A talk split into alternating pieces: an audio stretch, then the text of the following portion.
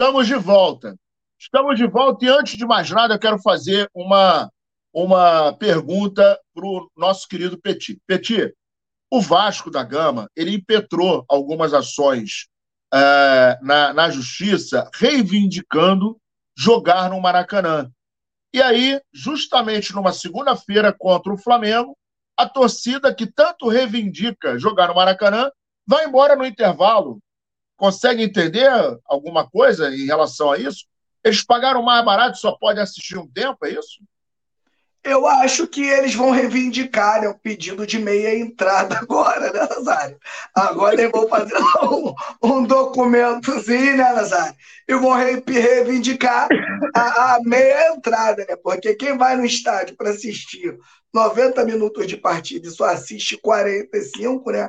Eu acho que tem direito à devolução, né, Nazário? É, ficou gostosinho, né? Podia ter sido seis ou sete. No primeiro tempo, se acaba seis, ia ficar gostosinho. Mas vamos para o nosso primeiro assunto aqui. Ó. O Braz pede respeito ao Flamengo e projeta um novo jogo contra o Atlético Paranaense na Copa do Brasil. O Flamengo conheceu hoje o caminho que terá que percorrer para buscar o pentacampeonato da Copa do Brasil. Em sorteio realizado na Confederação Brasileira de Futebol, a CBF, no Rio de Janeiro, ficou definido que o Mengão vai enfrentar o Atlético Paranaense pelas quartas de final. O vice-presidente de futebol do Flamengo, Marcos Braz, abriu o jogo sobre o duelo e pediu respeito ao atual campeão. Isso aí é muito interessante e eu vou dar uma lida aqui, abre aspas. São jogos diferentes, situações diferentes. Cada jogo é um jogo. Acho que se fosse por isso, o Atlético também conhece o Flamengo. Vamos ver o que dá em campo. Disse o Braz ao ser questionado sobre a frequência de confrontos diante de um time paranaense, né? E vai ser, na verdade, a quinta vez é, consecutiva que os clubes se enfrentam na Copa do Brasil. E o dirigente ainda repercutiu recentes opiniões dos atletas do elenco sobre o suposto racha é, no grupo. O jogador tem que se posicionar de maneira que entende, mas o atual campeão do Brasil é o Flamengo. Então, tem que haver respeito, assim como o Flamengo tem que respeitar os outros times, até pela diversidade que temos, é, que tivemos no início do ano. Temos que retornar às vitórias e aos títulos, acrescentou o Braz. É, Petit, a gente vem, o Flamengo vem sofrendo uma metamorfose, né? A gente começou um ano de 2023 daquele jeito que a gente é, já estava traumatizado por conta de 2022, mas parece que os últimos jogos, né, é, é, principalmente, eu acho que o jogo contra o Fluminense acabou reacendendo aquela chama de, de, de respeito, de autocrítica, reacendeu a chama de que o, o, o time do Flamengo pode voar mais alto. Depende única e exclusivamente da sua interação, do seu comprometimento, da sua união, mas tudo isso aqui dentro, né, cara? Dentro do, dentro do clube, porque o apoio da torcida tem, o salário está em dia, a estrutura é maravilhosa, os jogadores são renomados, experimentados, jogaram seleção na Europa, etc. e tal. Então, não existe nada que a gente possa é, acreditar ao insucesso do Flamengo, que não seja o, o problema que nós temos dentro do Flamengo. E eu acho que é engraçado que agora, né, os caras começam a aparecer, né? Quando, quando a merda estava voltando, ninguém falava nada. Aí começou a ganhar coisa e tal, aquela velha história, né? Começa a aparecer o Braz, daqui a pouco aparece o Landim. Mas o que, que você achou aí da declaração do senhor Marcos Braz? Ele estava um tempo, né, sem falar, estava um tempo quieto, estava um tempo sem se expor, né? Aí quando a maré vai melhorando, como você disse, eles vão aparecendo devagarzinho, né, soltando uma coisinha aqui, soltando uma coisinha ali. Mas né, nesse mérito aí que a gente vai entrar. A gente vai falar agora, é muito importante, né, que é na nossa condição aí na Copa do Brasil, e a gente vai pegar um, um, um, um time né, que acabou se tornando aí um, clube que é uma pedra no sapato aí no caminho do Flamengo. O Flamengo é uma e pedra. E que eliminou o líder do Campeonato Brasileiro, né? Ah, com certeza, né, cara? Então, a gente viu, eu vejo o Atlético Paranaense como o seguinte: o Atlético Paranaense ele não tem a envergadura do Flamengo, não tem uma envergadura de Palmeiras, de Corinthians, né? Estou falando isso de, em termos de tamanho de clube, né? em termos de, de, de movimentação de torcedores, dessa, de mídia, dessas coisas todas. Mas o Atlético Paranaense, cara, eu vejo ele como um clube intermediário e um clube muito inteligente, um clube que tem ali uma coisa que a gente pede muito, eu e Nazário aqui principalmente, eles têm uma gestão de futebol muito inteligente e a gente começa a, a, a ver alguns trabalhos do Atlético Paranaense, a gente procura os goleiros do Atlético Paranaense, né? Os últimos goleiros do Atlético Paranaense são tudo goleiros, to, tudo goleiros aí que deram certo. O Atlético Paranaense, como não, não arrecada um bilhão como o Flamengo arrecada, o Atlético Paranaense ele, ele não pode errar. Então, na hora de fazer uma avaliação para uma reposição, né, o Atlético Paranaense consegue, dentro do cenário da América do Sul e o mesmo cenário aí interno, mesmo no Brasil, ele consegue ali contratar um volante, consegue contratar um lateral e consegue encaixar esse time dentro de um esquema de jogo que a gente não pode deixar de falar aqui, que é extremamente beneficiado pelo seu estádio com grama sintética. Não adianta falar que não é, que não é. Só quem vai dizer que a grama sintética e a grama normal é igual é quem não joga bola. É quem é torcedor e não pratica o esporte. Agora, a galera que está acostumada a jogar bola, não estou falando nem de profissional, não, Nazário. Estou falando aqui de, de peladeiro mesmo. Que a galera sabe que tem uma grande diferença entre o sintético e entre a grama normal. Agora, tirando isso, são dois grandes clubes, Flamengo com uma grande envergadura, e é uma pena né, que o Flamengo atinja o nível agora que deveria. Esse nível que o Flamengo está jogando hoje, o Flamengo deveria estar jogando nesse nível em fevereiro. O Flamengo ele está atrasado. Outros clubes atingiram um maior nível antes, porque a gente já, né, Nazário fala todo dia e tudo que aconteceu com o Flamengo em 2023 e até em 2022 também, que a gente foi salvo aí pelo, pelo Dorival Júnior.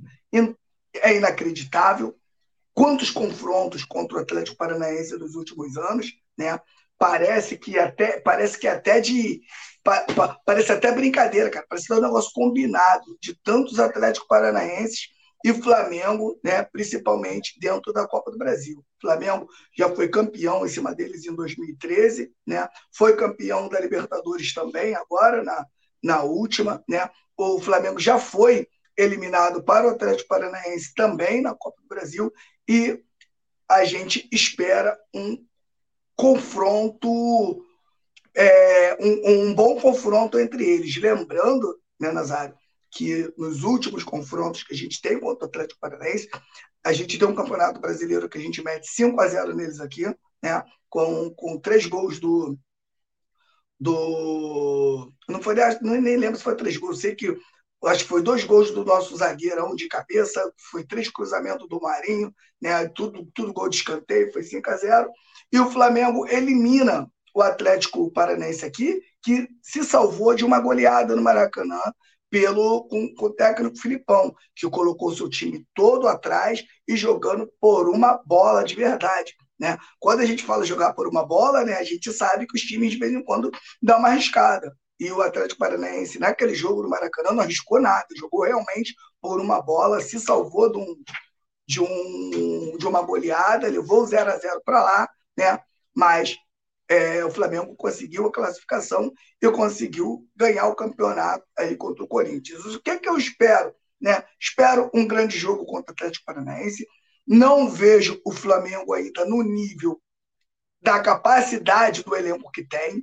Eu acho que com esse elenco que tem, o Flamengo deveria estar jogando mais futebol, mas não é mais aquele Flamengo, né, Nazário? Aquele Flamengo que a gente viu perder para o Alcas, aquele Flamengo que a gente viu perder para o Maringá, aquele time que a gente viu perder para o Botafogo, não é mais aquele time, aquele time está morto, enterrado, e a gente, a gente fez até uma analogia, né? Como o Flamengo estava muito doente, o Flamengo estava no CTI, né? O Flamengo saiu da CTI para o quarto, ainda muito doente, e o médico agora né, começa a liberar o Flamengo para ir para casa. E o Flamengo agora começa a se recuperar e os adversários começam a temer né, a capacidade do Flamengo.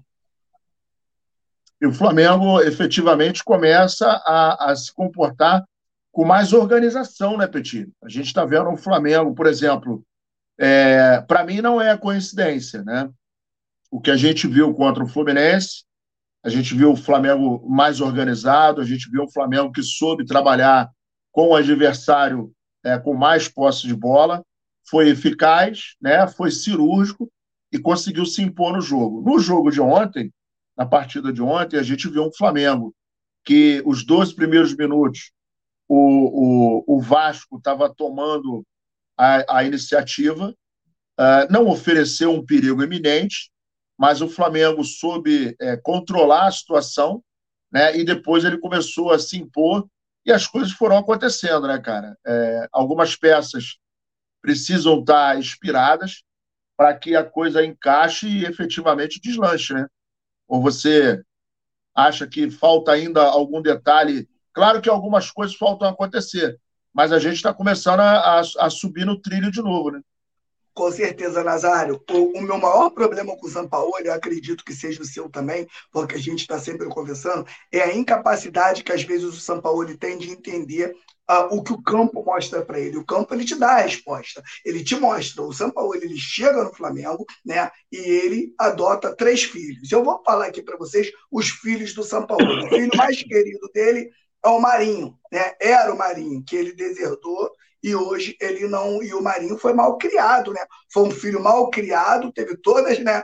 A, teve, teve todas as chances de despontar com o Sampaoli, não conseguiu e ainda fez uma malcriação. Davi Luiz também é um dos filhos aí do Sampaoli, né? E temos aí o Eric Pulgar, que é um filho que o Sampaoli conseguiu recuperar né? Aquele filho que estava lá jogado, que a gente não acreditava muito, e desses filhos todos aí, né? O, o, e, tem, o, e, tem, Eric... e, tem, o, e tem o Vidal também. O Vidal é o Vidal, esqueci do filho do. Esqueci, cara. Eu sabia que eu estava esquecendo um. Obrigado por você ter me lembrado.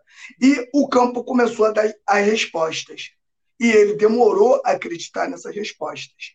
A primeira resposta que o campo deu para o São Paulo foi que o Marinho não tem a menor condição de jogar em um time criativo, um time construtor. O Marinho ele se desenvolve melhor em um time mais intuitivo, um time que joga por uma bola, um time que não cria muito, um time que não troca tantos passes, um time que você não precisa né, jogar com inteligência. Né? E o Marinho hoje descartado, até pela malcriação que fez, mas outros técnicos também falavam do Marinho, tanto o, o Paulo Souza quanto o Vitor Pereira. A gente demorou a acreditar nesses caras, porque eles fizeram um trabalho tão ruim, né, Nazário? Que a gente prefere dar credibilidade ao jogador. Se o cara vem aqui faz um bom trabalho, só esse jogador não se encaixa, pô, beleza, tudo bem. Mas o, outros jogadores também não se encaixavam com ele.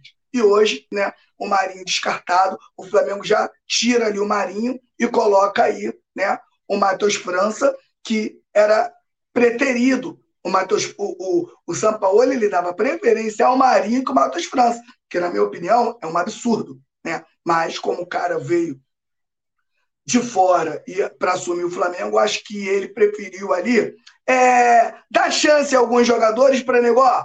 Pô, o, o, o técnico chegou aqui, me tirou, não me deu oportunidade. Ele foi dando oportunidade para todo mundo. Então, eu acho que a, a maior virtude que aconteceu para que o Flamengo melhorasse é a saída do Marinho.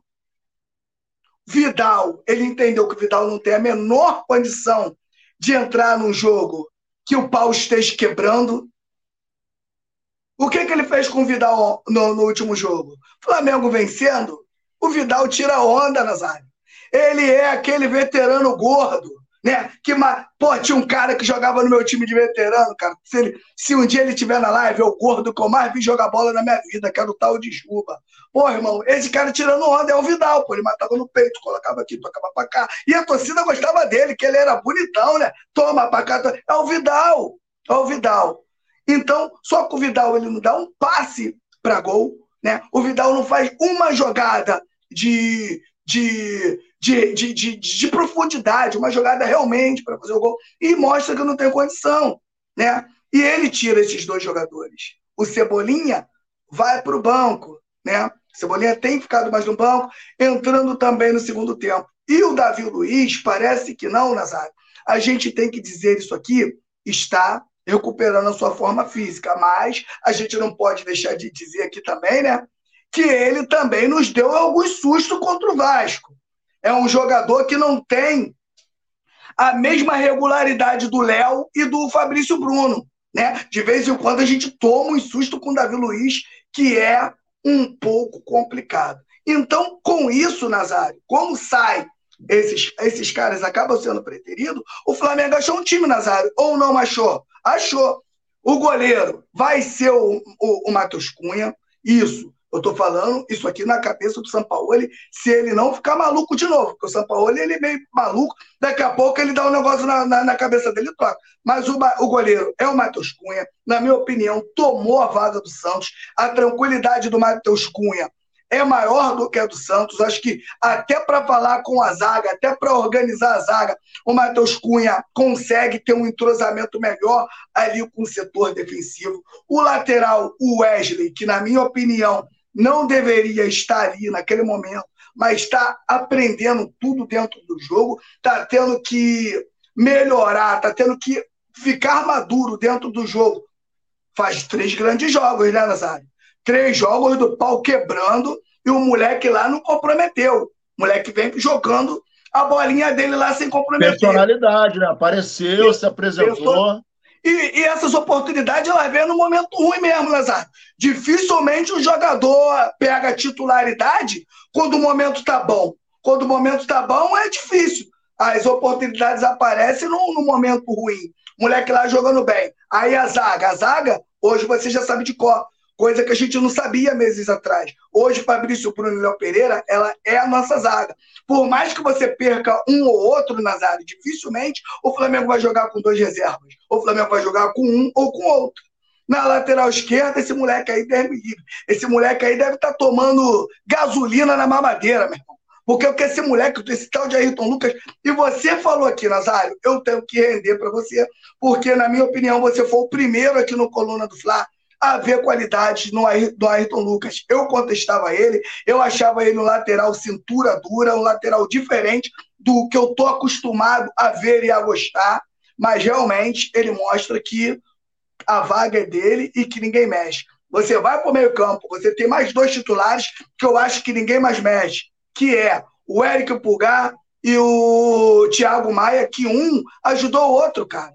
Parece que eles encaixaram ali e ali ninguém mexe mais. E por trás deles, você tem ainda o próprio Vitor Hugo e tem, você também tem o, o, o, Igor Jesus. Você tem dois jogadores que você pode utilizar. Lembrando que eu vou falar aqui da zaga, dificilmente também você não vai ter os dois. Ou você vai ter um, ou você vai ter outro. Aí você encaixa o Vitor Hugo para lá ou o Vitor Hugo para cá. Então o Flamengo começa a crescer. Né?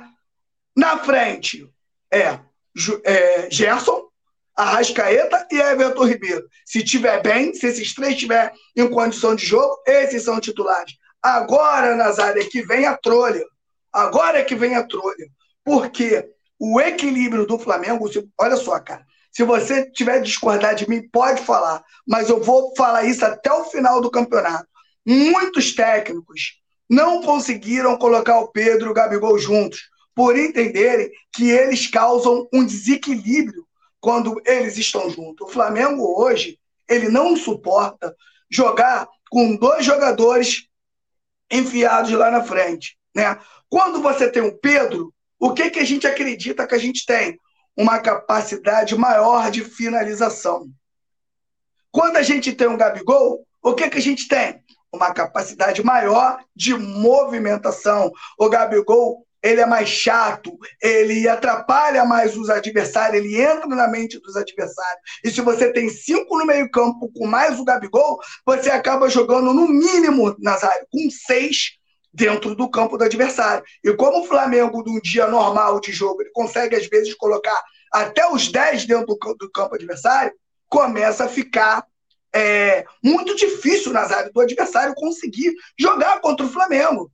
Fica quase impossível. Imagina, Nazário, dentro do Maracanã, você tem dois lados de campo, você acaba com um lado que você coloca os 10 dentro de um campo e acaba ficando um campo society. Aí tu tá correndo e tu tá escutando. Vai pra cima deles, meu gol! Oh, oh. Meu irmão, é ruim de jogar, cara. É muito difícil de jogar. Agora, Nazário, essa trolha eu vou deixar pra tu. Será que ele vai colocar Pedro e Gabigol juntos e vai mexer na, nessa estrutura onde o Flamengo apresenta um futebol mais equilibrado, Nazário? Eu acho que o segredo está aí. Eu acho que ele não vai fazer isso pelo seguinte: ontem a gente viu que o time estava se movimentando muito, o time estava muito bem compactado, é, tomando os espaços, mas embora você vê aquele gol que foi creditado ao Pedro, pô, não foi do Pedro. O gol foi do, do Ayrton Lucas. Tanto que é, a bola bate no, no, no cabaço e, e depois ela resvala na, na, na, na, na trava do Pedro. Mas o Pedro ontem, novamente, não fez uma boa partida. Ele não consegue se movimentar assim como o time exige quando está com a formação de ontem. A movimentação dele é muito pequena. E isso acaba é, prejudicando quem está fazendo a criação. Você vê que é, no gol do Gerson é muito interessante que na hora que o, o, o, o, Arrascaeta entrega a bola para o Wesley, quando ele recebe e dá a roladinha para frente, ele olha para a área. Cara, o, o Gerson vem da meia-lua, igual uma bala pedindo bola ele, ele, ele aponta para o meio da área. Se você rever a jogada, eu fiquei ontem revendo as jogadas dos gols e alguns lances ali, os melhores lances do Flamengo, você vê nitidamente ele apontando, o, o Arrascaeta olha, rola a bola e pega embaixo dela, daquela fatiadinha, ela sai numa meia altura e o Gerson vem, não precisava nem pular, mas o Gerson pulou, saiu do chão e não cabeceou tão bem, não, porque o Léo Jardim ele ficou meio perdido. Foi, foi um, um elemento surpresa. Né? Ele não, tirou, não conseguiu tirar muito do Léo Jardim. E aí, com essa movimentação, o Pedro, como é um cara mais referência, ele acaba ficando mais fácil de ser marcado. Que ele não tem aquela movimentação do Gabigol. Quando o Gabigol tá, eu acho que se ontem o Gabigol tivesse em campo, aí a zaga, meu irmão, ia ficar doida. E aí, se ele não não tivesse oportunidade de fazer, ele ia abrir espaço que ele puxa muito a marcação, né? E isso acaba deixando a, a defesa é, empolvorosa. E eu acho que se é, colocar os dois, vai sacrificar o meio, vai sacrificar a criação. Né? E o Flamengo está evoluindo com essa, com essa movimentação que a gente está vendo lá na frente. Né? Mas vamos ver o que, que vai acontecer. Vou mandar aqui um abraço para o Alexandre Paca, GG Costa, uh, José Aparecido da Silva, o Alisson Silva também está aqui. Rádio Flash Web. Muito obrigado aí pela presença, rapaziada. Matheus Teixeira. Ah, quem mais aqui? É, quem mais? Quem mais? Maurício Freitas, Daniel Souza. A Rádio Flash Web, eu já falei. Luiz Fernando Jesus. A galera tá chegando, a gente pede para deixar aquele like. Vou, vou mandar um alô aqui também. Manda aí. Eu vou mandar alô pro meu parceiro Jubileu, parceirão mesmo, meu fechamento. Tá, aí, tá sempre falando de Flamengo também pelo WhatsApp, tá? Meu parceiro tá lá em Angra. Quando a gente quiser tirar uma onda em Angra, Nazário, vamos para lá. Vamos com o moleque que mora na beira da praia, gostosinho, da gente tirar uma onda, meu parceiro Jubileu. Vou mandar também um alô aqui pro Erasmo, sangue bom, tá aqui também. O Francisco, o José Wellington, o Biraci e a Lívia Rodrigues, que estão nos acompanhando pelo Facebook. Um abraço para todos vocês. A nação rubro-negra está feliz. Metemos quatro na Ratazana e a Ratazana fez festa junina lá em frente a São Januário, né? Tu viu os fogos, né? É um negócio lá, é, né? Um teve... negócio de quadrilha lá, o bagulho ficou meio doido. É, teve negócio de, de, quadrilha lá. Acho que, era, acho que era porque estavam comemorando que compraram meia a entrada pela metade, né? Meia entrada, porque eles saíram no final do primeiro tempo. Deve ter sido isso.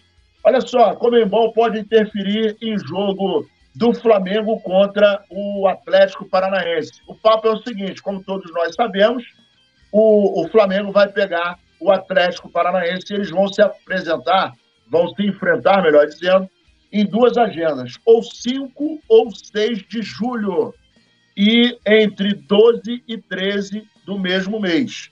As datas ainda aguardam definição da Confederação Brasileira de Futebol. É, já os playoffs da Copa Sul-Americana estão marcados para o dia 12 e 19. Então está rolando aí um conflito nos calendários. E isso pode fazer com que a CBF tenha que modificar o cronograma dos clubes é, na Sul-Americana, consistem em uma nova proposta da Comembol para decidir quais clubes avançam para as oitavas de final da competição.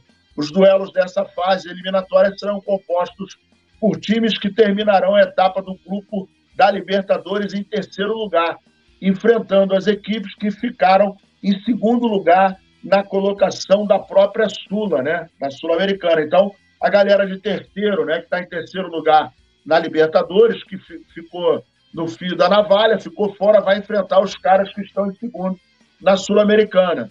E aí o detalhe é que, sendo assim, o Flamengo, que é integrante, integrante do Grupo A da Libertadores, e o Atlético, participante do Grupo G, podem ter jogos alterados. Outros times também passivos da tal mudança são Corinthians, Palmeiras e São Paulo. E vale frisar que a Sul-Americana ainda conta com Botafogo, Fortaleza e Santos, enquanto na Libertadores tem o Atlético Mineiro, Fluminense e Internacional. Flamengo e Atlético Paranaense jogam entre 5 e 6 de julho e, posteriormente, 12 e 13 do mesmo mês. Mas estão é, é, buscando fugir aí desse terceiro lugar do Grupo A e querendo a primeira colocação, né? Isso a gente vai definir na quinta-feira, já começa essa definição, quando a gente enfrenta o Racing, nove da noite no Maracanã, com certeza absoluta, a galera vai chegar, vai chegar junto no Maraca. E aí o Flamengo precisa, Petit, o papel dele é ganhar do Racing, né? É, e aí ele pula para oito pontos, o Racing hoje tem dez, e se, acaba se distanciando de Alcas e Nublense. Tem que fazer o seu papel, mas essa questão aí a gente precisa ficar ligado, né? Com certeza, né, Nazário? Primeira coisa que o Flamengo tem que fazer, acho que o torcedor do Flamengo tem que entender, é a importância desse jogo contra o Racing. Esse jogo do Flamengo contra o Racing, ele é uma decisão. Parece que não, mas ele é uma decisão. O Flamengo precisa desses três pontos contra o Racing, né, para o Flamengo poder, né, fazer um segundo lugar ali absoluto e se classificar entre aí Racing né? E Flamengo.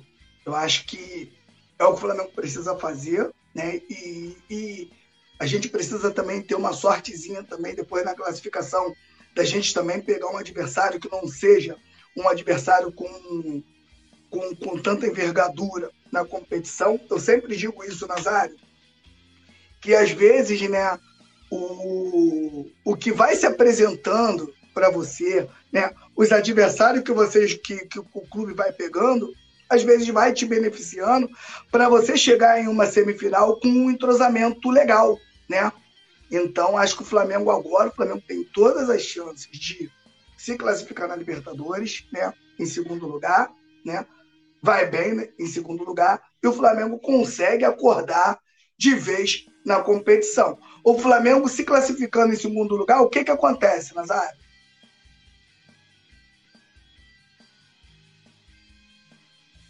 Repete aí, por favor, deu uma picotada. É, então, beleza. O Flamengo se classificando em segundo lugar, o que, que acontece com o Flamengo? Como é que o Flamengo? Vai ter, vai, vai ter, vai ter alguma mexida ou, Ou não? Não, não. Aí, não, aí ah. no caso é só o terceiro lugar de cada grupo da Libertadores com o segundo lugar da, da Sul-Americana.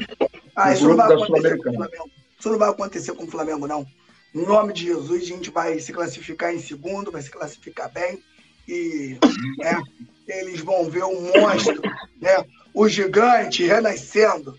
De, de, aí eles vão ver o que, que é bom deixar o Flamengo se classificar, né, Nazário? Porque o Flamengo é um time igual. Eu, eu, eu, eu falo que o Flamengo é um time, Nazário e se for para eliminar, que elimine a gente logo, que a gente sai aí né, na fase de grupos, gente. Porque se deixar o Flamengo entrar, meu camarada, o bagulho fica realmente doido, né? Acho que a, a sinergia com a torcida, aquele torcedor que vai para o Maracanã entendendo, né, Nazário, que precisa fazer mais para o time do Flamengo fazer grandes jogos. Fica muito difícil bater no, bater no Flamengo. E vamos que vamos. Vamos ver. Crescemos no Campeonato Brasileiro, passamos bem na Copa do Brasil e eu acho que o Flamengo agora será outro também na Taça Libertadores da América. Exatamente. E vou mandar aqui um abraço para a galera: Matheus Teixeira, Samuel Lopes, Alisson Silva, uh, Júnior Dias também está aqui. A gente vai pedir para vocês deixarem aquele like. Né? O Alex Marques, alô Nazário, alô meu irmão, tamo junto. Conrado, GG Costa, Alexandre Paca, Alisson Silva, José Aparecido da Silva, Rádio Flash Web, nosso querido Yuri Reis. Uh, e quem mais, quem mais, quem mais, quem mais? É, aqui o Luiz Fernando Jesus. Galera, estamos junto e super misturado. Agora é o seguinte, Petit. Em uma fase, Everton Ribeiro recebe recado especial de São Paulo e o Flamengo embalado agora, né? São oito, são oito jogos sem perder. Né? São cinco não vitórias o... e três empates. Nazário, não foi o Ribeiro, não, foi o Everton Cebolinha. Everton Cebolinha, perdão. É, o Flamengo está oito jogos é, é, invicto, né? Cinco vitórias e três empates. Coincidentemente, do outro lado, o Vasco também estava oito jogos invicto, né? Não ganha oito jogos. Então, a gente tem dois polos, né? Norte e sul, né? Um é leste, o outro é oeste, um é positivo, o outro é negativo, e por aí vai. Um está lá em cima, o outro está lá embaixo, e a coisa vai andando. Então, é, depois de um início conturbado, a gente começa a ver a digital do São Paulo começar a, a mudar a metodologia de jogo no Flamengo, e ele ainda não está satisfeito individualmente ele se vê na responsabilidade de ajudar alguns atletas a melhorarem o nível, como por exemplo o Everton Cebolinha, que recebeu um, um recado especial, né? Apesar do jogador com mais assistências da equipe atual na temporada, o camisa 11 tem ficado marcado pelos gols perdidos e decisões equivocadas nas últimas partidas. Né? A gente está vendo que ele efetivamente nesse fundamento não está indo bem. Depois da vitória de 4 a 1 ontem contra o Vasco, São Paulo fez questão de reforçar a importância do Cebolinha no elenco e disse o seguinte, abre aspas, hoje, para um jogador, é muito importante a confiança. E o Flamengo é um clube que pede alto rendimento em todo o tempo. Everton Cebolinha tem muita capacidade, mas a sua cabeça cede à pressão popular. Penso que o Cebolinha é um jogador que tem muita qualidade e que pode dar muito mais do que dá hoje e é minha responsabilidade que isso aconteça. A declaração do São Paulo, inclusive, ela condiz com a realidade. Né? Afinal, desde que chegou ao Flamengo, o técnico utilizou Everton Cebolinha em todas as partidas, tendo como titular ou reserva. Dessa forma, é certo dizer que, a depender das oportunidades, o Camisa 11 voltará, voltará a render bem no, no, no time rubro-negro. O fato é que é o seguinte: é, eu, eu gosto muito, Petit, dessa, desse pensamento do técnico quando ele fala é, o rendimento do jogador é responsabilidade minha, eu tenho que fazer com que ele ressurja, apareça, cresça. Né? Um exemplo muito caro, muito, muito claro disso, aliás, dois exemplos, é o Gerson, em que ele muda o posicionamento, e o Pulgar, né, que inclusive ontem fez gol, vem jogando bem, e a gente está vendo essa melhora gradativa. E ele a exemplo do que você falou, né? É, ele está entendendo que o Cebolinha precisa ser resgatado. E aí manda esse recado aí pro cara. E aí, Petit, gostou da, da, da observação do, do Sampaoli? Você acha que ele está certo ou ele deve desistir do, do, do Cebolete? Ah, eu gostei, cara, eu gostei. Você vê um técnico preocupado com o seu jogador, né? Isso é muito importante. O futebol, ele, o futebol sem confiança, você não consegue, você não consegue fazer nada. Se você entra no campo e não tem confiança para fazer uma jogada, não tem confiança para finalizar, você não consegue realmente fazer um bom trabalho. E na minha opinião, né, o caso do Cebolinha é um caso muito fácil de ser resolvido. O Cebolinha, por estar passando por esse momento, ele está tomando é, decisões equivocadas porque ele quer resolver sozinho. É claro o que está acontecendo com o Cebolinha. É fácil. O Cebolinha ele tem um bom drible. Ele tem uma ótima velocidade. A hora que, se o Sampaoli conseguir colocar na cabeça do Cebolinha, Cebolinha, olha só, dá o primeiro drible, toca o meio, o cara vai te tocar para você na linha de fundo, você vai na linha de fundo e faz o passe para trás. Você não precisa fazer muita coisa. Aquela bola que o Eric Pulgar mete nele, se eu não me engano, foi contra o Fluminense, que ele sai sozinho, ele tinha o Pedro, não, desculpa, ele tinha o Gabigol e o Gerson, só para rolar para o lado, esses dois jogadores iriam sair sem goleiro. Cebolinha, você dá o passe para esses jogadores fazerem os gols, não vai te tornar nem melhor nem pior no Flamengo, não. A assistência vai ser sua. O futebol ele é coletivo. A hora que o Cebolinha entender que ele é mais uma peça dentro desse quebra-cabeça, ele vai, com certeza, ele vai evoluir mais. Mas está tentando sempre resolver sozinho, está sempre tentando fazer jogadas é, com um grau de dificuldade muito grande, e aí fica marcado pela torcida, Nazário. Toda hora tu toca a bola nele, ele erra. Tu toca nele de novo, ele erra. Ele dribla todo mundo, vê o. sai na cara do goleiro com o jogador do lado para ele tocar, para o cara tocar sem goleiro. Ele não toca. Se fosse o Cebolinha naquele jogo contra o Inter da Libertadores com o Galvão narra, Gabigol tá pedindo, Gabigol tá pedindo, não tinha saído gol. Porque ele não toca a bola. Ele não toca. Então, acho que isso é o principal, Nazário, o principal coisa que tem que ser resolvido com Cebolinha é isso. Se ele passar a tocar a bola, Nazário, eu acho que ele tira aí 70% da responsabilidade e acaba se tornando um grande jogador que vai é, fazer, vai começar a fazer a diferença dentro do elenco do Flamengo. Enquanto ele continuar sendo individualista, como ele tem sido nos últimos jogos, ele, tra ele traz toda essa responsabilidade para ele. Isso é, é fato.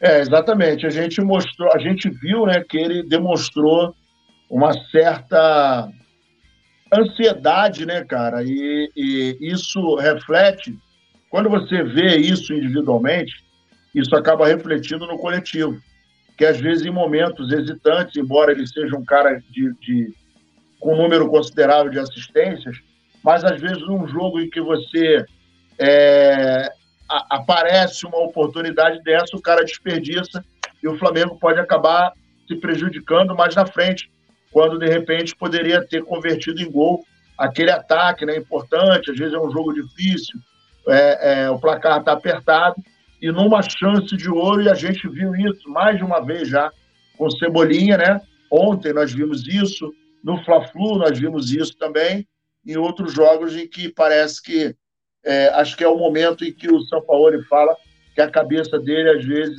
é, aceita a pressão popular e ele acaba é, se precipitando, né?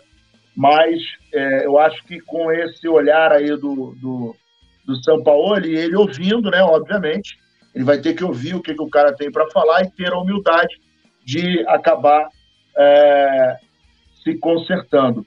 O Matheus Teixeira está aqui também, está mandando aqui uma, uma, uma, uma mensagem aqui para a rapaziada, para a gente. A Luciana Nascimento, está uh, perguntando quais os reforços que estão mais próximos de se concretizar. Nesse momento, Luciana, é, eu acho, né, o, o De La Cruz é, é um exemplo, e os demais, é, eu, eu particularmente acho o seguinte: reforço correto é quando o cara assina. Até assinar é tudo papo. Ah, não fechou, e não sei o que lá.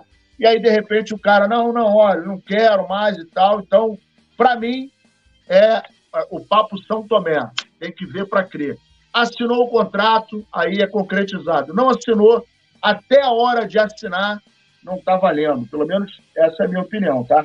Samuel Lopes também está aqui, Flávio Francisco de Oliveira, Juliano Santana, salve Nazário Relíquia do Coluna. Que isso, não faz isso não. Jean Kleber Oficial, Samuel Lopes, Matheus Teixeira e o Alisson Silva também está é, tá aqui. Uh, a próxima pauta é o seguinte: São Paulo explica a nova ideia do Flamengo para surpreender adversários. E aí entra naquele campo uh, da adversidade, né, da, da questão tática, da, variedade, da variação tática. O argentino teve 14 jogos e acumula sete vitórias três derrotas e quatro empates. Lembrando que o Flamengo vem numa sequência aí de oito jogos sem perder. São cinco vitórias e três empates. E o Flamengo ontem acabou dando uma atropeladinha lá no, no, no Rato da Gama. Né? Pequeno, né? tinha sonho de jogar com o Flamengo numa segunda, jogou, apanhou, e eu acho que agora a coisa vai ficar bem complicadinha lá porque o, o, os jatinhos estão reclamando muito. Ele acabou dizendo o seguinte, abre aspas, é uma forma de sair da pressão do rival que é exigente. Modificar a forma estrutural do rival de pressão e transição era o objetivo do jogo, mas isso é uma parte do jogo. Creio que o time vai melhorar se melhorar a distância do jogo, disse Sampaoli, que continuou falando o seguinte: hoje os passes foram longe, né? Hoje que ele quis dizer ontem, né? E fez com que ativássemos a transição contra o rival, que é forte nisso. Então, é compreender que temos, uh, é, é compreender os tempos de ataque no jogo. Quando um time compreende onde jogar, vai ser melhor, curto ou longe. Tem que melhorar a distância do passe, que às vezes é um jogo um pouco mais lento no início. Ele finalizou a, a a coletiva ontem no jogo falando isso. É, e o Sampaoli, é importante lembrar que chegou a 59,52% de aproveitamento frente ao Flamengo, né? Desde que assumiu. Conforme eu falei no início aqui, ele teve 14 jogos, são 7 vitórias, 3, 3 derrotas e 4 empates. Isso mostra, Petit, que ele começa a pensar em que o Flamengo, come, o time começa a entrar no ritmo que ele quer imprimir e que ele pode também é, pensar em trabalhar a variação, né? Para não ficar preso num esquema tático e todos os, os, adversários terem aquela leitura e começarem a bater em cima, né? Ou você acha diferente? É, é, com certeza, né, Nazário? A gente já viu, né, as características do Sampaoli, o Sampaoli, ele não é, né, atrelado a um esquema tático, né? Ele gosta de variações, ele gosta de fazer algumas mudanças que eu, sinceramente, né? O, o, o, se você pega os títulos recentes do Flamengo, o, o Nazário, todo mundo que, que jogou por dentro foi campeão. Todo mundo que deu a preferência pelo Flamengo usar o que o Flamengo tem de, melhor conseguiu é, ganhar o título, né? E o Sampaoli, é, às vezes, eu, eu, Peti, isso aí é bem pessoal, tá, galera? Não tô, não tô aqui querendo ser o dono da razão. Eu entendo que quando ele joga com três zagueiros, o Flamengo poderia utilizar mais um no meio-campo, um jogador de criatividade, um jogador que fecha mais espaço na frente. E eu acho que o Flamengo atuar com três zagueiros, na minha humilde opinião, é acaba sendo um desperdício.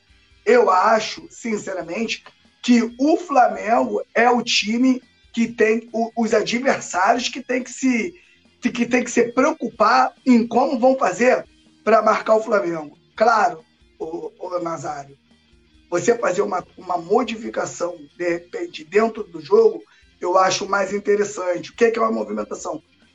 Vamos lembrar lá do, do JJ? Às vezes o JJ trocava o Bruno Henrique de lado, lembra?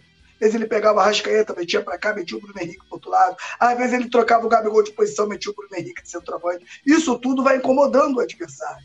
Né? Eu acho que é mais interessante do que você, de repente, fazer aquele jogo que você fez contra o Fluminense, com cinco no meio, com cinco no meio campo e o Gabigol centralizado, e no próximo jogo ele jogar com três zagueiros e sem esse meio-campo que fez a diferença, aonde o Fluminense não conseguiu sair da marcação do Flamengo de jeito nenhum. Entendeu? Eu acho que é uma mudança muito brusca. Outra coisa que eu não gosto do Sampaoli é, por exemplo, hoje o Flamengo tem uma dupla de, de, de volante que, na minha opinião, não deve ser mexida, que é o Eric Pulgar e o Thiago Maia. Daqui a pouco ele arruma uma parada, ele vai lá e coloca, por exemplo, Vidal e outro jogador. Entendeu? Ele mexe nos dois. Então são coisas que, na minha opinião, Nazário, não sei a sua, isso acaba atrapalhando o entrosamento do time do Flamengo. Não é só do Flamengo, não, é qualquer um. Quanto mais repetição de um mesmo time, quanto mais é, repetição de jogadores que atuam juntos, né? Melhora o entrosamento. A gente aqui no Coluna, se uma hora eu tô com uma hora eu faço programa com o Nazário, outra hora eu faço com outro, outra hora. Se toda hora entra um cara aqui diferente, que a gente não, não conhece, né? Você ainda não sabe, você não sabe como é que deixa uma deixa pro cara e tal. Você fica até você conhecer o cara realmente, poder né, confiar. Isso acontece também dentro do futebol. Então, acho que é, às vezes, as mudanças do São Paulo, às vezes, na minha opinião, são um pouco exageradas. Eu acho que o Flamengo já deveria atingir, ter atingido um, um nível de jogo maior, que eu acho que também não atingiu por causa dessa troca contínua, né? Do, do, do, do, do técnico São Paulo desde quando ele chega ao Flamengo. O Flamengo hoje, na minha opinião, Nazário, o Flamengo tem um time titular. O que basta, o que, o que o Flamengo agora tem que pensar é se vai jogar com Pedro e Gabigol juntos. É isso que eu acho que o Flamengo hoje precisa decidir. É uma ferida, Nazário, que tu tem que passar metiolate. Vai arder, mas pode te dar um bom resultado. É melhor você mexer nisso e bater campeão do que você mexer nisso para agradar todo mundo e você cair. Eu acho que o São Paulo vai acabar mexendo nisso. Né? Então, essas mudanças, essas mexidas do São Paulo, na minha opinião, acaba prejudicando agora o time. Mas agora a gente já vê um Flamengo com alma, né? Porque muitas pessoas pensam, Nazário, principalmente a galera que não joga bola, a galera que não joga futebol, Nazário, a galera pensa que confunde falta de preparo físico com falta de vontade. Uma coisa não tem nada a ver com a outra. Quando você não tem preparo físico, quando você está fora dos padrões, dos padrões de preparo físico para um, atleta profissional, você até tenta marcar, mas tu não consegue, Nazar. Você não consegue correr, você não consegue fazer a movimentação. Quem olha, pô, o cara tá de sacanagem, o cara não tá. Mas não é, meu irmão. O cara não tá preparado para tal função. Ele ainda não está legal. O, o, o, o preparo físico dele, né? A, a, a, a consistência, né? Que tanto o São Paulo fala, disso, de intensidade, ele não consegue, porque ele não está preparado para aquilo. E hoje o Flamengo, é, é notório que o Flamengo hoje já está melhor preparado para fazer jogos melhores. E, e quanto mais preparo físico esse elenco atingir, mais jogos de qualidade o Flamengo vai fazer, com certeza. E, né, eu acho que a repetição, a repetição para mim é a alma do negócio. Eu só trocaria, eu só mexeria em caso de lesão, em caso de cartão ou alguma coisa desse tipo. Acho que o time do Flamengo é esse aí, você preparar o Cebolinha, preparar o, o próprio Pedro para, de repente, um segundo tempo. Você já tem um reserva imediato para o Everton Ribeiro, para o Rascaeta, para o meio campo. O zagueiro, você já, sabe, já tem que saber quem vai entrar né? Eu acho que ele já sabe, né? Eu acho que hoje, não sei se você entende assim, o terceiro zagueiro do Flamengo ele é o Davi Luiz. Eu acho que na falta de qualquer um desses dois, de Fabrício Bruno e Léo, é o Davi Luiz que entra. Pelo menos isso eu acho que já está definido. E eu acho que o Flamengo tem que definir quem entra no lugar de quem. Por quê, Nazário? Você não tem muitas mudanças. O cara que entra no segundo tempo, o cara entra ligado na função que vai exercer dentro de campo. É isso aí. É, o Matheus Teixeira está aqui junto com a gente. A gente pede para a galera deixar aquele like, se inscrever, compartilhar, mandar para os amigos, que é muito, mas é muito importante até para que o nosso conteúdo chegue em outros rubro-negros, né? Agora, o Gabigol, cara. O Gabigol, ele deu uma entrevista, é, participou do podcast do Diego Ribas, né? 10 e faixa. E é o seguinte, ele falou, abre aspas, eu amo o Flamengo, mas não tenho problema é, em mudar de clube, diz o Gabigol sobre a sua relação com a torcida. Entre outras coisas, ele falou é, o seguinte, abre aspas, quero ficar bastante tempo no Flamengo, se possível, mas estou falando hoje, e é o que eu quero hoje. Mas, se um dia, é, um, é, se um dia em que a sintonia não estiver batendo com a torcida, com o time e com as pessoas que estão lá, eu não tenho problema em mudar de clube. Às vezes a torcida dá uma viajada, disse Gabigol em entrevista ao Diego Ribas no podcast 10 e faixa. E ainda acabou dizendo o seguinte: gosto muito de estar no Flamengo, amo, me identifico com a torcida, uh, me vejo neles, mas se chegar um momento em que eles estiverem ultrapassando os limites, uh, eu não vejo problema em mudar. Mas é algo que eu amo muito. Espero ficar muito tempo. Tomara que eu consiga ficar até os 35 anos e me aposentar no Flamengo. Tomara. Acrescentou o, o o, o centroavante, né, o nosso querido camisa 10. O Flamengo é um time que eu gosto, me identifico com a torcida, amo jogar no estádio lotado, lotado com pressão. Tive propostas de fora, mas não me encheram os olhos. O Flamengo sim me enche os olhos todos os dias, é o lugar que me sinto bem e eu sei que posso conquistar mais coisas ainda. E aí, é, eu acho até que é, ele falando dessa questão da torcida, passar dos limites, etc. Eu acho que se é, ocorresse o que ocorreu com o Diego Ribas, é, em que a torcida quase agrediu fisicamente o, o nosso camisa, ex-camisa 10, o Gabigol não vai suportar isso. Né? O Gabigol, eu, eu até acho que ele é um cara que tem a cara da torcida, tem a cara do Flamengo, tem a identificação, gosta, ele mostra que gosta, mas eu acho que a partir do momento que o pessoal começar a bater nessa tecla, coisa e tal, ele vai meter o pé e é profissional, né, Petit? Ele gosta muito e tal, mas é aquela velha história, né, cara? Você não vai ficar chorando e pedindo para nego te chamar, né, irmão? Não quer ficar, não quer que fique, ele vai virar e vai meter o pé. Não tá errado, tá errado?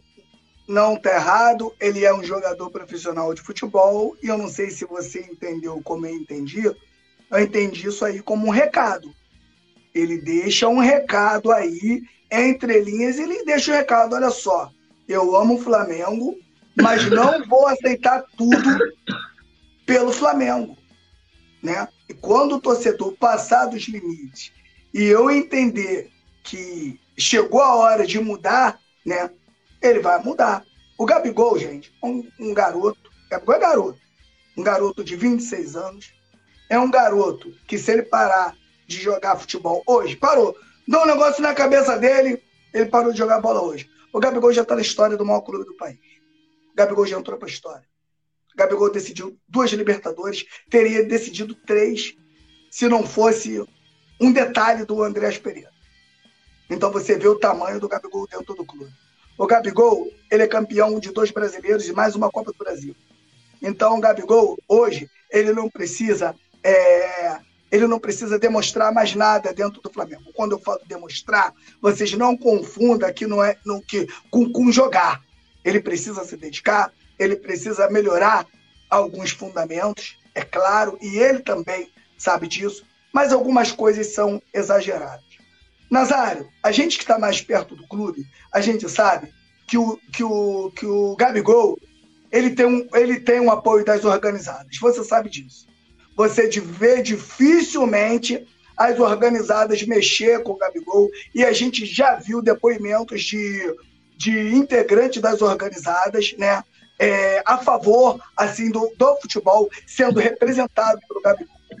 E a grande maioria né, de torcedores que, que, vão, que vão ao Maracanã para pegar no pé do Gabigol são torcedores que, infelizmente, não desconhecem a história do clube. Porque são torcedores né, que já pegaram um Flamengo melhor. São tipo, são torcedores né, que, sinceramente, ficaram mal acostumados. Nesses, to... nesses quatro anos de Flamengo, Nazário, me lembra aí um, um, um fato que tenha acontecido com o Gabigol com um torcedor organizado. É difícil, cara. Nenhum. Tem uma, tem uma cobrança? Tem que ter uma cobrança. Até tem, mas não é uma cobrança desacerbada. Quem cobra o Gabigol, né? A maioria dos torcedores que cobra o Gabigol são torcedores das redes sociais. Alguns nunca foram no Maracanã e alguns, sinceramente, não conhecem o sofrimento de você ter um Dimba, de você ter um Denis Marques, né? De você ter cinco reforços do Ipatinga. Você, esse cara não sabe o que, que é. é ele, ele não, não, tem noção do que, que, do, do, do, que, que é isso. Agora, quando eu falo isso aqui, eu não estou querendo passar pano pro Gabigol. Eu só acho que a crítica tem que ser construtiva. O cara que pode ajudar a gente dentro de campo é ele.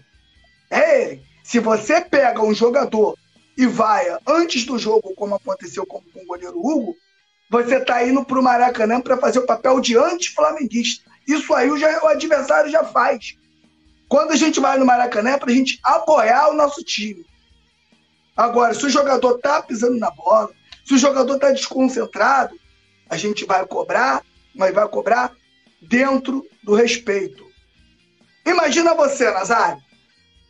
Eu sempre digo aqui isso, isso, isso aqui no, no, nos programas, né? julgar duro é muito fácil.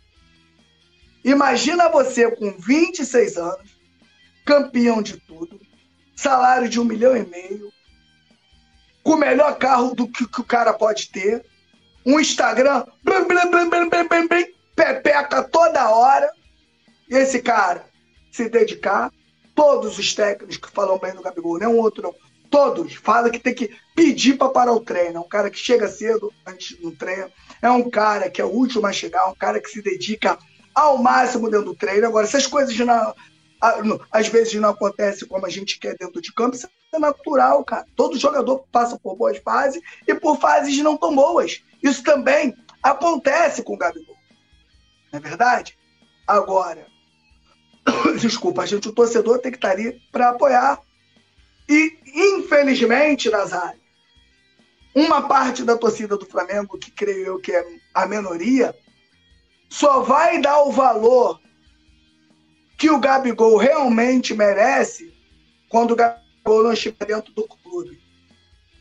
Aí o torcedor vai entender né, o, o, a, a representatividade desse jogador para o Flamengo. Infelizmente, Nazário. Mas na minha opinião, o Gabigol é um dos, dos grandes ídolos do Flamengo. E, na minha opinião, já entrou para a história. É isso aí, o Gabigol que de 2019 para cá participou dos 11 títulos, é, é o nono maior artilheiro da história do clube e o maior artilheiro do Brasil maior artilheiro brasileiro na Libertadores. Não é pouca coisa. Então, assim, quando você critica o Gabigol, a gente não é contra a crítica, né? Mas a crítica, ela tem que ser construtiva. Não adianta você falar que ele não faz gol. Ah, Gabi... É, é, tem gente que fala Gabi perde gol. Igual o patético do Carlos Alberto, que fica cagando goma, dizendo que foi campeão da, da Champions League nem, nem no campo ele estava, ele estava no banco. Então, assim, falar que foi campeão no banco é mole, meu parceiro. Agora, é um cara que de 2019 para cá tem 11 títulos, é o nono maior artilheiro da história do Flamengo, é o maior artilheiro brasileiro na Libertadores. Não é pouca coisa. Então, assim, ficou alguns jogos sem, sem fazer gol? Ficou. E, e, e ultrapassando o Luizão, né, Nazário? Que muitos aí não devem nem saber quem foi o Luizão. Para quem não sabe, Exa procura aí Esse nas recorde. redes sociais. Quem foi o Luizão, para vocês, vocês poderem entender né, o tamanho do Gabigol. Exatamente. E, e, esse recorde, eu não sei quanto tempo tem, não lembro, mas se a produção puder fazer uma pesquisa rapidinha aí, produção, para informar para gente, eu sei que isso aí, miseravelmente, uh, pô, não, não sei, não sei qual foi o último, o último jogo do Luizão na Libertadores, eu não tenho isso de cabeça, mas, cara, deve ter pelo menos. Uh, deixa eu ver aqui, a produção colocou aqui para gente. Uh, a pergunta é o seguinte, o Rafa. É, quanto tempo tem esse recorde aí de, de gols pela Libertadores, de um brasileiro na Libertadores? O último foi o Luizão, mas a gente está em dúvida aqui da data. E o Luizão, gente, ele foi campeão mundial pela, pela seleção brasileira em 2002. Inclusive, ele era reserva do, do, do, do Ronaldo Fenômeno. E tem até uma história engraçada que o, o, o, o Vampeta é, é, fala que o, o, o, o técnico vira e faz o seguinte: olha, bota o, o Fenômeno no time reserva e bota o Luizão no time titular, no treino. Aí o Luizão, porra, ficou todo cheio, coisa e tal. O Fenômeno entrou no time reserva, bagunçou, bagunçou a defesa titular do, da seleção brasileira, porque o Fenômeno jogava muito, gente. Muito, muito, muito, muito, muito. O cara era um monstro. Chutava com as duas pernas, tinha uma explosão gigantesca, velocidade, habilidade, é, um repertório imenso.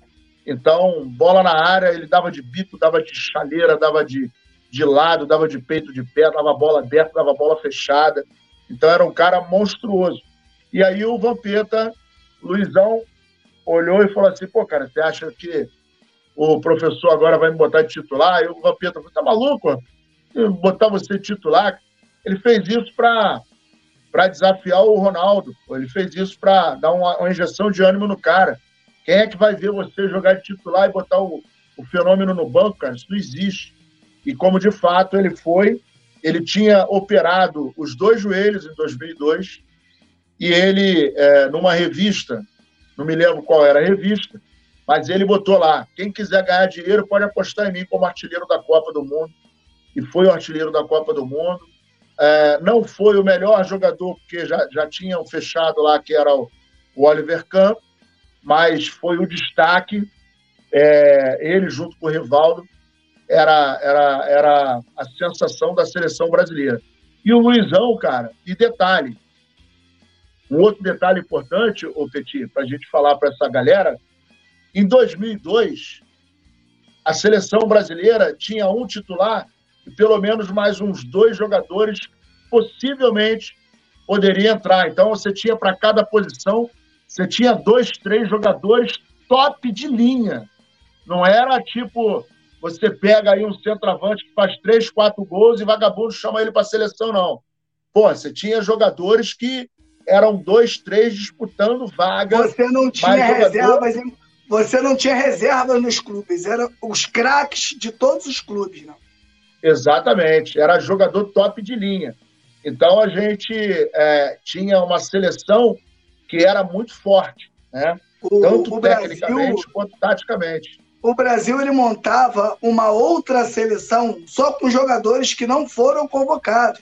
Só lembrando aí que jogador, ó, quem não foi naquela Copa? Alex, sempre foi um dos melhores jogadores brasileiros, Alex Cabeção. Jogadoraço, de, jogadoraço. Djalminha não foi, Marcelinho Monstro. Carioca não foi, Paulo Nunes não foi. Se você quisesse uma jogada aérea você tinha o Jardel, que se o Jardel jogasse hoje, o Jardel seria convocado para a seleção brasileira, e outros jogadores aí, se você for falar aí, no, que não foram para a seleção, a gente montava aí outra seleção para ser campeão do mundo. Uma outra seleção que teria grande chance de ser campeão do mundo era o futebol naquela época. Então, como o Luizão estava naquela seleção, aí vocês começam a entender, né, para quem é mais novo aí. A galera que é mais velha, ninguém, ninguém a galera não, não, não tem essa, mas a galera mais nova, infelizmente, ainda bate nessa tecla. Quando você vê um Luizão ser ultrapassado pelo Gabigol, você entende aí, na minha opinião, o tamanho né, do Gabigol dentro do clube. Bom, e esse recorde aí, é, desde 2005, tá? O, a produção, obrigado aí, Rafa. A produção está informando para gente aí que 2005 o, o Luizão foi é, consagrado, né, constatado como o maior artilheiro brasileiro na Libertadores. Então, essa brincadeira aí tem nada mais, nada menos que 18 anos, né, cara? 18, é, 18 anos.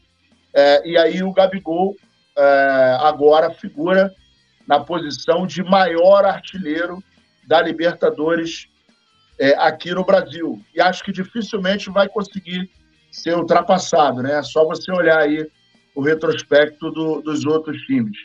Bom, vou dar aqui um, um, giro final aqui na rapaziada, a gente já está se despedindo. O Juan Quaresma está aqui com a gente, Matheus Teixeira, o nosso querido Alexandre Paca, Luciana Nascimento, Samuel Lopes, Jean Kleber Oficial, Juliano Santana, Alisson Silva e o GG Costa. Galera, vou pedir para vocês aí, ó, deixarem aquele like, se inscrever, compartilhar, mandar para os amigos. E agora o recado final do mestre Messier Petit. Fala aí, Petit. Boa noite, meu amigo Nazário. Boa noite aí, Rafael, aí na produção. Boa noite toda a nação rubro-negra que esteve presente, né? Junto com a gente aqui na nossa live. Peço a vocês que se inscrevam no nosso canal, deixe o seu like e torne-se membro aqui no Coluna do Fla. E convido a você também que quiser, né, seguir a gente nas nossas redes sociais. Tá aqui, ó, arroba Flá Paródias Clube. Você que sair daí agora e for me seguir lá, vou seguir você de volta. Mas, por favor, coloca lá no direct, ó, vim pelo Coluna, consigo você de volta. E tem também aqui o Nazário, locutor. Segue ele lá nas redes sociais dele, para a gente ficar ainda, interagir ainda mais sobre o nosso Mengão, né, Nazário? É isso aí, obrigado, Petinho. Franklin Cabral está aqui. Boa noite, amigos do Coluna Saudações Rubro-Negras meu amigo Nazário Petit, o melhor fazedor de paródias do Brasil. É, meu like garantido de Itaperuna. Obrigado, Franklin, estamos juntos e misturado. Muito obrigado, Petit, obrigado, Rafael, obrigado a você que ficou com a gente até agora. Amanhã estaremos no ar mais uma vez. Saudações rubro-negras. Vamos que vamos, Flamengo, até morrer. Alô, nação do Mengão! Esse é o Coluna do Fla. Seja bem-vindo se inscreva no canal, não esqueça de deixar o seu like, pega o link, compartilha para geral, comente, comente bastante, queremos te ouvir. Aqui você tem a melhor transmissão dos jogos do Flamengo na internet. O Coluna é brabo e tem o Podfla, o podcast da nação. É muita resenha e um show de cobertura do maior do mundo, do jeitinho que a nação merece. Esse é o Coluna